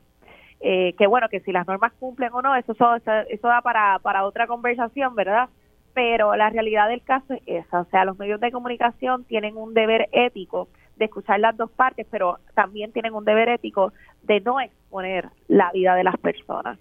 Y, eso es fundamental. Así que el llamado básicamente es ese, eh, que con la ética eh, de trabajo, si tu ética de trabajo puede vulnerar la integridad física de alguien, entonces tienes que, revisarla, definitivamente. Y como ciudadanos y ciudadanas, el llamado debe ser eh, bajarle dos rayitas, como decimos coloquialmente, a la morbosidad eh, y que nos coloquemos en el papel de esa familia y de esa víctima. Porque si fuera tu mamá, tu hermana, tu amiga, no te gustaría. Entonces es lamentable tener que recurrir a personas cercanas para sensibilizar, pero si es lo que toca, tocó. Así que más o menos por ahí va. Gracias, querida. Bueno, vamos a una pausa. Le habla Ida López en el panel de mujeres. Tenemos hoy a Carmen Lebrón, a Marilis Pagán y a Londra Hernández.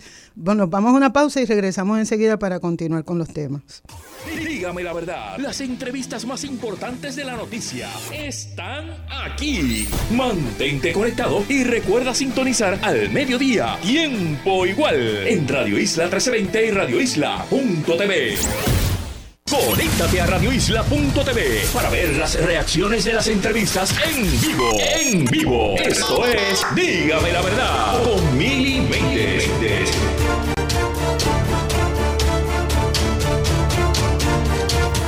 Y regresamos a nuestro panel de mujeres de este miércoles. Nos acompañan las compañeras Carmen Lebrón, Amarilis Pagán y Alondra Hernández. Les habla Eda López, sustituyendo a Mili Méndez, quien está de vacaciones durante unos días nada más, eh, a quien le agradezco el honor de, poderla sustituir en esto. Y entonces eh, me gustaría tratar otro tema que ha estado en la palestra pública y es, nosotras lo hemos comentado en este panel en el pasado, tiene que ver con eh, la, caída, ¿verdad?, en términos de el análisis demográfico de cuál es la situación en Puerto Rico y cuáles son las consecuencias que estamos teniendo para nuestra población. Entonces a mí me gustaría, para enmarcar el contexto de, de este tema, que las compañeras me permitan un momentito hablar sobre un estudio que se viene haciendo desde el 2010 de parte del gobierno, lo maneja la Junta de Planificación y es un estudio que tiene que ver con la demografía en Puerto Rico. Esto es un comité que está compuesto por 15 agencias. La Junta de Planificación, Departamento de Salud, Familia, Vivienda, Educación, Colegios de CPA, Colegio de Ingenieros y Agrimensores, Colegio de Médicos Cirujanos, Trabajadores Sociales, Escuela de Salud Pública de la UPR, Programa de Gerontología, Asociación Americana de Personas Retiradas, la ERP, Oficina del Contralor de Personas de Edad Avanzada, Oficina de Gerencia y Presupuesto, Colegio de Abogados y Abogadas, Instituto de Estadística y el Programa Graduado de Demografía de la Escuela, del Recinto de Ciencias Médicas. Y por lo que quiero hablar sobre esto es porque durante los 10 años ellos han estado emitiendo unos informes del análisis demográfico a base de la realidad que estamos enfrentando en Puerto Rico. El más reciente que pude encontrar es el del, 2010, el 2020, pero eh, se supone, o sea, ahí listan todos los, informes que han estado publicando antes del que le denominan 2020. Y aquí es donde necesito un poquito de paciencia de las compañeras, porque quiero leer las recomendaciones de este comité, este equipo de trabajo, que tiene jefes de agencia que tienen que rendir cuentas ante el país sobre qué han estado haciendo eh, sobre estas recomendaciones que se repiten una y otra y otra vez a, través de los años. De acuerdo a, este equipo de 15, con representación de 15 espacios que tienen eh, mucho prestigio, ¿verdad?, en Puerto Rico, entre las medidas que se deben adoptar lo antes posible está la necesidad de crear estímulos o medidas para aumentar la natalidad. Eh, un sistema de transportación seguro y confiable. Y aquí hago una cápita y recordemos que eh, muchas de, las causas para que estemos despoblando el país tienen que ver con la fibra social y socioeconómica. Así que vamos a, vamos a ver esto y cómo esto impacta a las mujeres y a las personas no binarias. Eh, se debe tener una mayor provisión de servicios de salud y de recreación, más seguridad, menos criminalidad, menos accidentes de tránsito, mayores servicios comunitarios, eh, promover la necesidad de estilos de vida saludables, mejorar los servicios públicos como los servicios sociales, de salud, educativos, mayores recursos económicos. Aquí tenemos que recordar que tener crecimiento, que es lo que se está experimentando en Puerto Rico por el insumo de un montón de ayudas para la reconstrucción, no tiene que ver con desarrollo económico a menos que se estimule la actividad económica dentro de la población Así que esto es un, esto es un gran reto también, particularmente en un país que apuesta a la privatización de todo. Necesidad de viviendas, mayor asistencia en el hogar, desarrollo y monitoreo de programas de servicios que ofrecen las agencias, alianzas entre organizaciones y entidades comunitarias, etcétera, etcétera. Lo demás ustedes más o menos lo saben porque cuando le añadimos la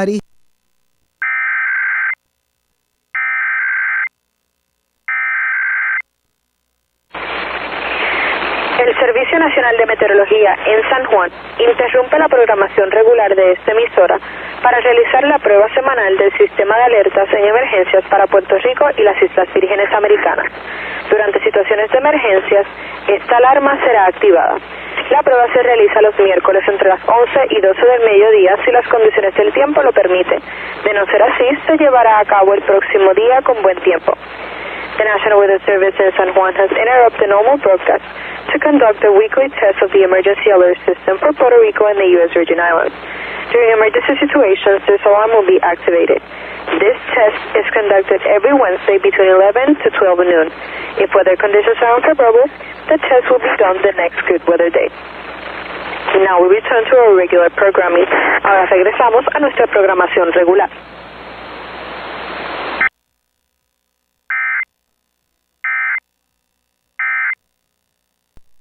Desde que si existe una crisis de natalidad es porque hay una crisis de aborto. Y realmente hemos, visto cómo los datos desmienten eso, pero el hecho de que los datos científicos eh, y oficiales desmientan esa, ese eso, eso no es un disuasivo a que las senadoras, particularmente el Proyecto de Unidad y otra a la mal llamada conservadora en las asambleas legislativas del país, quieran y promuevan y apoyen este tipo de piezas legislativas que coartan, limitan y vulneran la vida y salud sexual y reproductiva, ¿verdad? Sobre todo la autonomía de los cuerpos de las personas con opción a gestar y las mujeres en el país. Así que eso me parece importante y algo que no podemos sacar eh, del tablero al momento de hablar sobre la crisis de natalidad. Por otro lado, ciertamente hemos visto cómo ha habido un descenso en la última década eh, en el país, ¿verdad? De las personas pariendo, pero es que la labor de las personas con opción a gestar y de las mujeres no es parir, es una perspectiva sumamente, eh, y lo voy a decir aunque me caigan chins y me digan socialista, una perspectiva capitalista de los cuerpos. O sea, ellos quieren aumentar la tasa de natalidad, no matter what, por encima de lo que sea, para ellos asegurarse la fuerza productiva.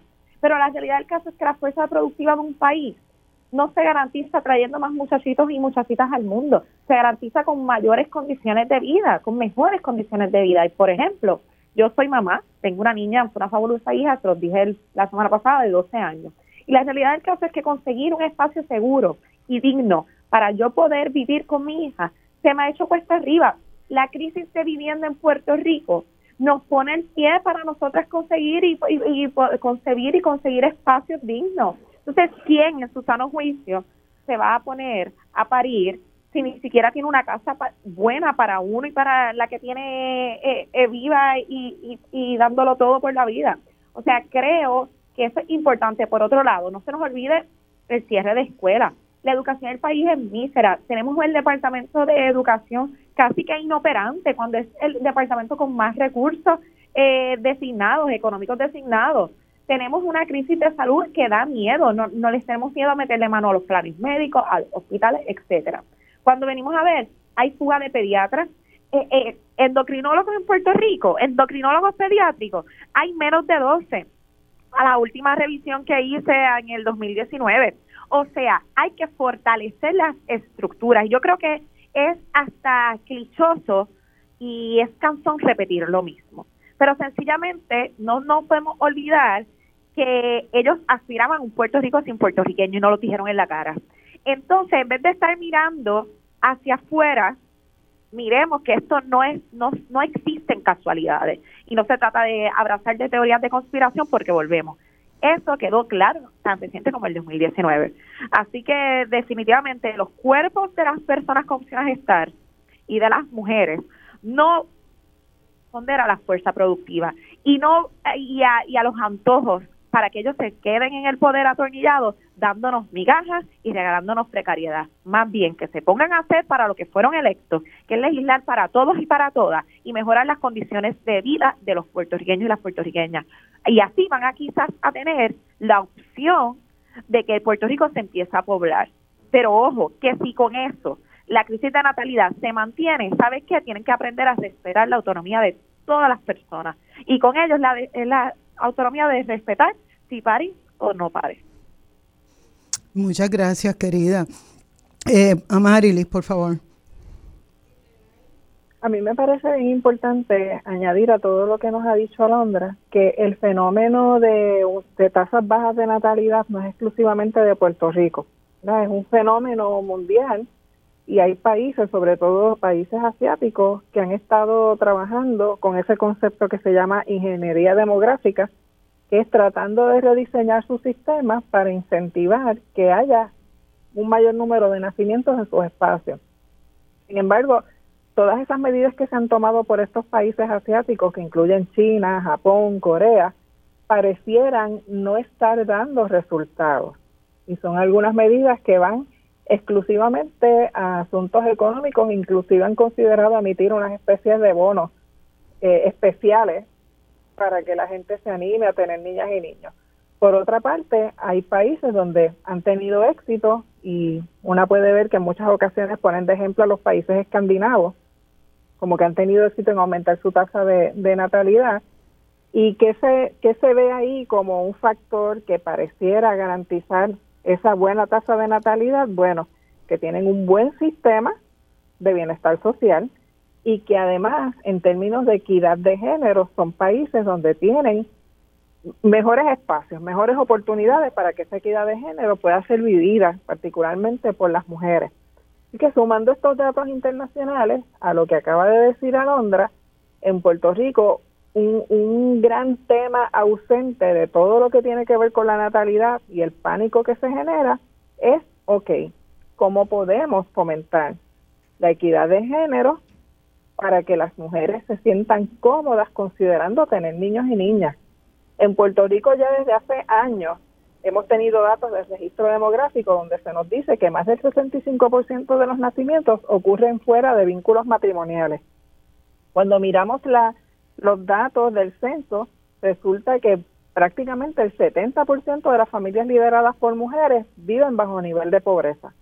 Con esos dos datos nada más, ya sabemos que tenemos que tomar unas medidas especiales en torno a las mujeres y ese sistema de bienestar social para que sea, sea bueno para ellas pensar en la maternidad. Y por supuesto, siempre respetando la autonomía, porque como muy bien dice Alondra, rápido vienen a hablar para prohibir el aborto o, o, a culpabilizar a las mujeres de todos los males del país, ¿verdad? Que eso me recuerda a un dicho en Francia que es chercher la femme, cada vez que pasa algo malo busquen a las mujeres. Pues no, en este caso tendríamos que buscar es qué pasa dentro de nuestra estructura social, que una mujer en edad reproductiva está muy consciente que si tiene un niño, una niña, o más de una o uno, va a tener problemas para tener techo, tener alimentos, tener servicios de salud. A eso se suma el, eh, y creo que debe ser parte de este tipo de análisis también, el gobierno lo debería considerar, la, la mujer que tuvo el Premio Nobel de Economía, ahora en el año 2023, que, que era parte de su teoría de sus investigaciones y la gran conclusión de todo esto, pues bueno, que las posibilidades de desarrollo económico y personal de las mujeres disminuye a partir de tener su primer hijo o hija. Y eso ya lo demostró con su estudio. Y esto es un dato importantísimo porque quienes hemos criado solas sabemos lo que implica criar solas, no tener no tener espacio para el ocio y el descanso, tener que estar haciendo arreglos constantemente en los espacios de trabajo, buscar espacios de cuidado infantil que en Puerto Rico prácticamente no existen o son muy caros y también pasar largas horas en trámites médicos, no solamente si tienes niños que tengan alguna condición crónica o alguna diversidad funcional o intelectual, es que hasta con niños y niñas saludables el proceso de poner una vacuna, de llevarlo a pediatra, todo es muy complicado. No hay beneficios de maternidad en Puerto Rico prácticamente tampoco, porque nuestro modelo de desarrollo económico se encargó de promover la creación de empleos a tiempo parcial y de temporada. Empleos en los que nadie puede decir voy a estar aquí los próximos 5, 10, 20, 30 años y me jubilo. Esa no es la realidad de las trabajadoras hoy en día ni de los trabajadores. Y con una economía así, la gente no se siente en condiciones para tener familia.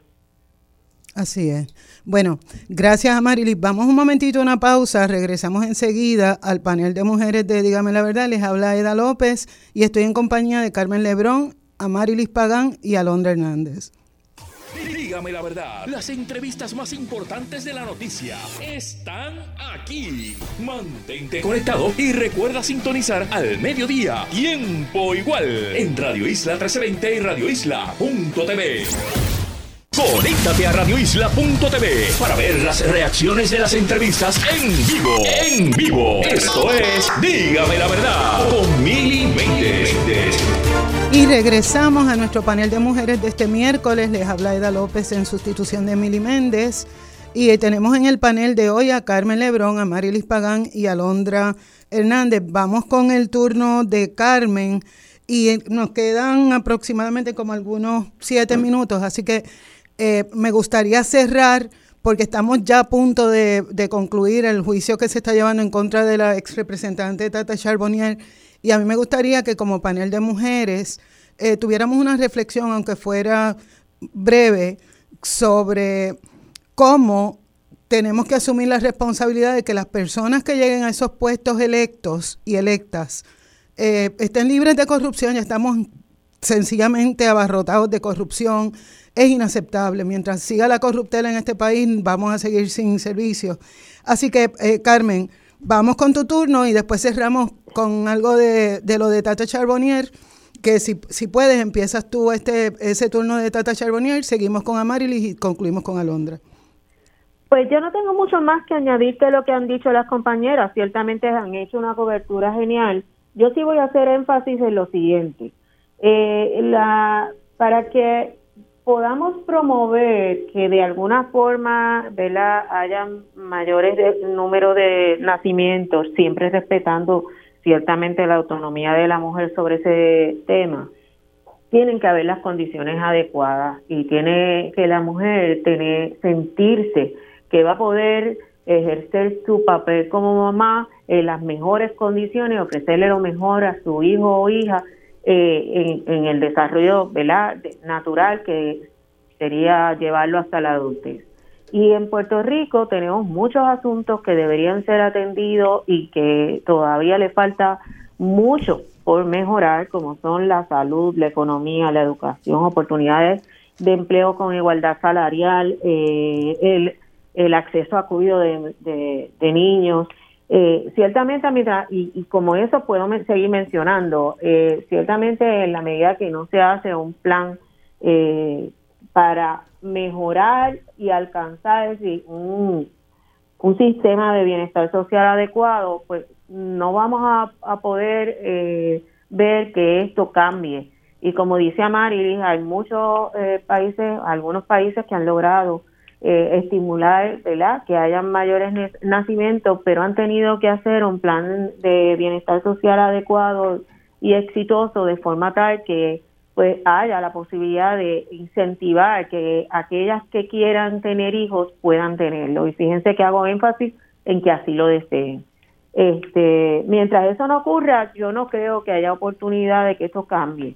Para nosotras las mujeres que tenemos normalmente eh, unos salarios menores que la mayoría de nosotras, ¿verdad? Y eso yo creo que es más que conocido, viven en un nivel de pobreza que no les permite necesariamente eh, ¿verdad? Llevar a sus hijos o tener hijos y llevarlos a, eh, a tener todas las necesidades bien cubiertas, pues ciertamente no va a servir de estímulo para que eh, mujer, más mujeres decidan tener hijos.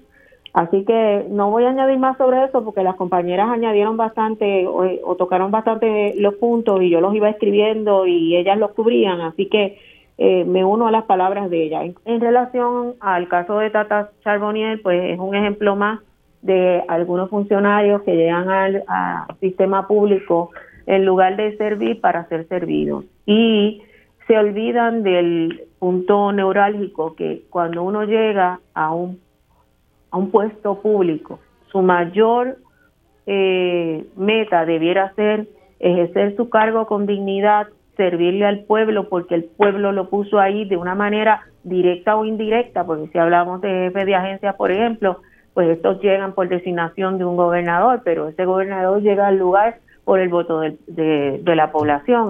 Así que en ese sentido eh, entiendo que es otra historia triste, lamentable, que puede dar mucho coraje que funcionarios que lleguen al poder eh, nuevamente, en lugar de, de servir, terminan siendo eh, servidos. Gracias, Carmen. Amarilis. Dos cosas brevemente sobre Tata Charbonnier. La primera es que ella es el ejemplo claro de cómo en Puerto Rico se utiliza el pensamiento cristiano o la religión como un elemento político y lamentablemente se utiliza por personas que son como los famosos fariseos que Jesucristo sacó del templo. Se aprovechan de la palabra de Dios, se aprovechan de la Biblia, se aprovechan de la ingenuidad de muchísimas personas que no hacen más que escuchar algo de religión y piensan que esa persona es buena para llegar a puestos políticos y luego hacer lo que les da la gana y mientras tanto violentan derechos humanos. Y lo segundo, el alto nivel de corrupción en Puerto Rico lo que provoca es un nivel de desesperanza tan y tan y tan profundo en la gente de nuestro país que nos hacen más difíciles los cambios sociales. Y yo quisiera que la gente aprenda a ver más allá de esos casos de corrupción que destacan y traten de ver esa otra gente buena que está tratando de generar cambios en nuestro país y mejorar la calidad de vida para todas y todos, porque hay gente que quiere cambiar el país y lo podemos hacer si todas volvemos a tener esperanza. Gracias, querida Alondra. Pues mira, brevemente me uno a las palabras de las compañeras, pero como saben, suelo ser bien refranera. Y esto es, Tata Charbonnier es el ejemplo de adiós orando y con el mazo dando, para que nos entiendan. O sea, es verdaderamente lamentable que esté eh, experimentando el peso de la ley siendo mujer y siendo una mujer negra, que es desproporcional y es importante señalar eso, solamente por una ambición eh, y creo que esa es la palabra del día, chabacana, porque al final del día estamos hablando de corrupción. Y al final quiero que sepamos que Tata Charbonnier literalmente es un síntoma de un sistema que desde su inicio es uno corrupto y es de pillaje y es nuestra, nuestro estatus político y no quiero que se escuche como un meeting político, pero sí es importante porque en Puerto Rico nadie está ajeno de que nuestro estatus político es uno injusto y violento. Así que Tata Charbonnier de la vida van a seguir existiendo y saberme Dios cuántos hay en esa en esa en puestos electivos o en puestos de confianza, incluso con contratitos, ¿ah? Así que que no se nos olvide eso, que Tata es un síntoma, un sistema que es completamente eh, corrupto y violento. Así que de cara a los comicios electorales, me uno al, llamado de Amarili, que es que estudiemos los perfiles de cada candidato y no nos dejemos vender el cuento de los valores, porque literalmente del agua mansa que me libre Dios. Que de la brava nos libramos nosotros acá abajo, ¿ok? Excelente. Muchas gracias. Y, a mí yo quería cerrar esto con, con una notita. En primer lugar, pues eh, eh, a mí me produce una vergüenza increíble eh, todo este caso de Tata Charbonnier, pero yo quiero recordarle al pueblo que las mujeres somos el 52%, tanto en las personas que estamos registradas para votar, somos el 54% de la sociedad, y a pesar de que nuestras posturas no, no se asuman por parte del poder y el control, tenemos unas posturas bien, bien, bien claras e inequívocas, porque ya nos cansamos de que ignoren nuestras nuestras recomendaciones. Yo les agradezco a las tres que hayan estado aquí. Agradecemos inmensamente su sintonía, su apoyo y les esperamos, eh, como siempre, la próxima semana en el panel de mujeres, pero ahora los dejamos con Luis Penchi y con, y con Ismael Torres en el próximo programa. Muchas gracias por su audiencia.